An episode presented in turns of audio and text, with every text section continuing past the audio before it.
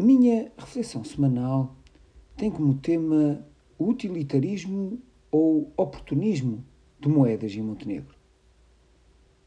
A volatilidade discursiva que vai expressando a mundividência da direita democrática portuguesa foi surpreendida pela introdução de pequenos radicalismos que constroem as declarações subjetivas dos seus responsáveis políticos.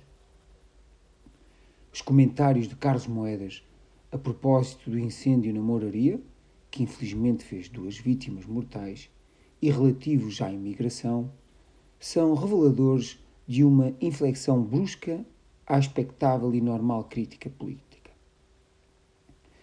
Acresce ainda que, quase em uníssono, Luís Montenegro contribuiu com declarações polémicas sobre a mesma temática, reforçando assim um quadro político mais extremado, resultando em várias interpretações.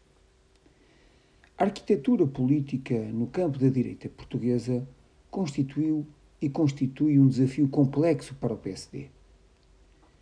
A reação esperada e previsível como uma tentativa de radicalização do discurso político em matérias sensíveis como a imigração, apesar de constituir uma tendência recorrente, recorrente dos partidos de centro-direita na Europa, em nada belisca a base eleitoral da extrema-direita valendo uma crítica direta do Presidente da República, Marcelo Rebelo de Sousa, referindo que declarações muito emocionais em cima de casos correm o risco de ser irracionais.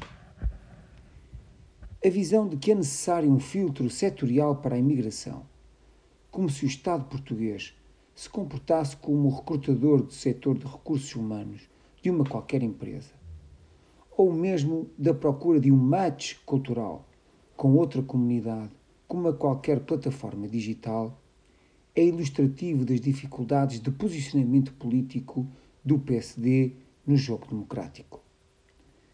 As sondagens são apetecíveis, o discurso é ambíguo e a confusão na base social moderada do PSD é evidente.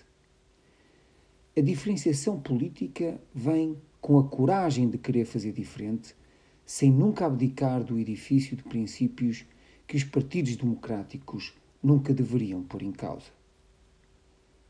As ações são corretas na medida em que tendem a promover a felicidade, erradas na medida em que tendem a promover o reverso da felicidade. Stuart Mill.